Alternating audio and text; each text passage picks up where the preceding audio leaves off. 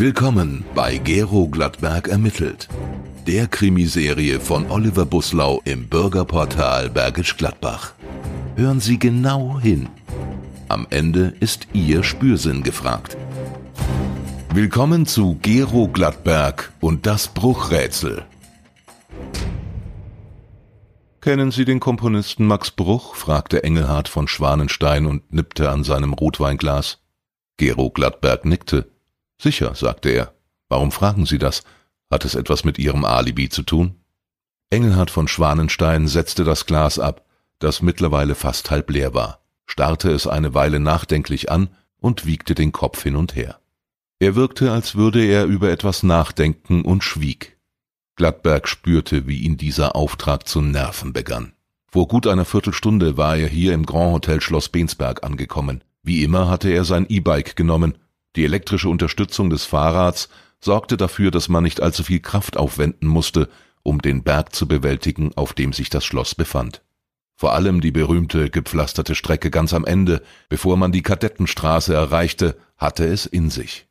Gladberg war es gelungen, unverschwitzt in den Schlosshof einzubiegen, sein Rad abzustellen und sich an den Treffpunkt zu begeben, die Hotelbar.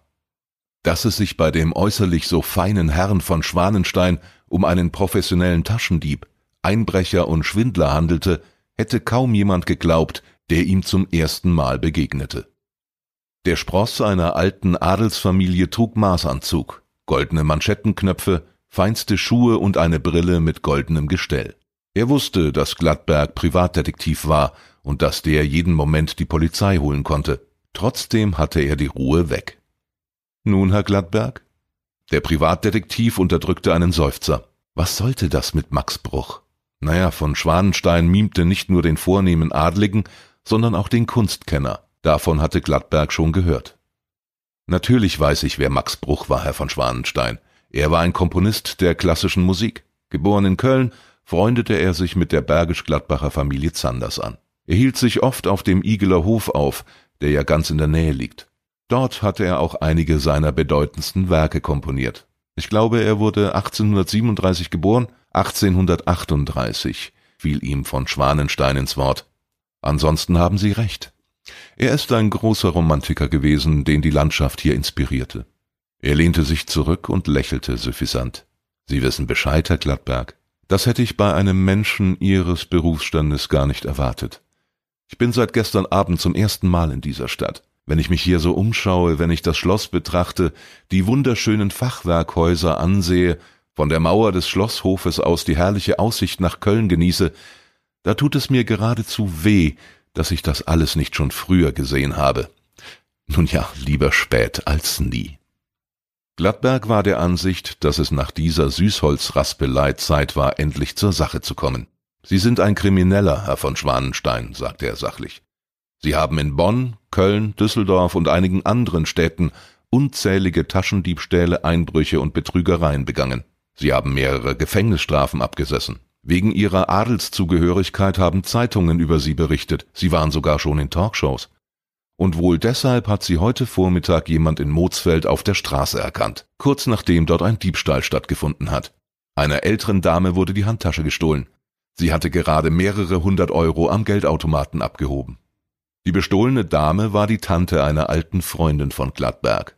Sofort hatte der Detektiv die Ermittlungen aufgenommen, obwohl er sich eigentlich heute wieder einmal seiner großen Leidenschaft hatte widmen wollen, dem Verfassen von bergischen Krimis.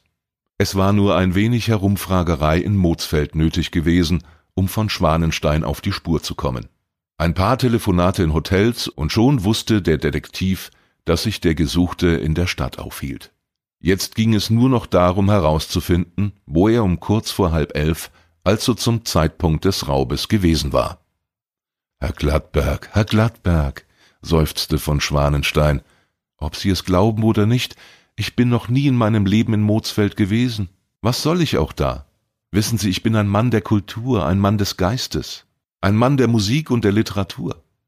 Letztere interessiert Sie doch auch, oder nicht? Er verzog den Mund zu einem ironischen Lächeln.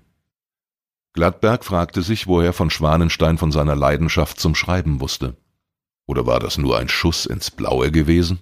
Eins war klar, der Mann hatte Talent, Menschen zu manipulieren. Der Detektiv nahm sich vor, eine solche Figur in seinem Roman auftreten zu lassen. Und weil wir etwas gemeinsam haben, fuhr von Schwanenstein fort, sage ich Ihnen, wo ich war. Ich habe an dem Denkmal in der Bergisch-Gladbacher Fußgängerzone gesessen. Sie wissen schon, das kreisförmige Denkmal vor der Post, das örtliche Berühmtheiten zeigt. Neben Max Bruch und anderen ist dort auch Maria Zanders nachgebildet. Wenn man dort auf der Bank sitzt, die ja Teil des Denkmals ist, spürt man den Blick dieses großen Komponisten im Rücken. Denn der Meister schaut einem direkt über die Schulter. Sie ist damit der ideale Ort, um selbst etwas Geistvolles zu Papier zu bringen, das der gewaltige Geist der Vergangenheit dann gewissermaßen mit strengen Augen mitliest. Um wie viel Uhr war das? unterbrach ihn Gladberg. Gegen 10.30 Uhr. Etwa eine Stunde blieb ich dort auf der Bank, ließ mich inspirieren und schrieb unter dem Blick des Meisters etwas Lyrik auf. Soll ich Ihnen vorlesen, was ich schrieb? Nein, danke. Dann eben nicht. Anschließend ging ich auf die Hauptstraße bis zur Odenthaler Straße, in die ich einbog, dann rechts den Berg hinan und an dem zweiten Max-Bruch-Denkmal vorbei. Sie wissen sicher, wo es steht. Es ist dort, wo der Höhenweg auf die Margaretenhöhe trifft. So wanderte ich weiter bis zum Igeler Hof, wo einst der Meister selbst wirkte. Und glauben Sie mir, mein Freund, es ist eine herrliche Erfahrung, auf den Spuren eines so großen Mannes zu wandeln, mitten durch die grünen Hügel. Dann nahm ich wieder Abschied, wandte mich dem Strundetal zu. Ach, er seufzte wie berauscht von seinen eigenen Worten und trank sein Glas leer. Sie sehen, ich bin unschuldig, Herr Detektiv. Sie haben wirklich Talent zum Erzählen, Herr von Schwanenstein, sagte Gladberg. Trotzdem glaube ich Ihnen kein Wort. Der Zeuge in Mozfeld hat sich bestimmt nicht geirrt. Wenn sich hier jemand geirrt hat, dann Sie. Jetzt sind Sie dran. Wie ist Gladberg dem Schwindler von Schwanenstein auf die Schliche gekommen? Schicken Sie uns Ihre Lösung auf in-gl.de und gewinnen Sie einen unserer Preise. Die Fälle des Gero Gladberg sind eine Produktion des Bürgerportals Bergisch Gladbach. Autor Oliver Buslau. Sprecher Klaus Graf. Abonnieren Sie unseren Podcast und verpassen Sie keine Folge.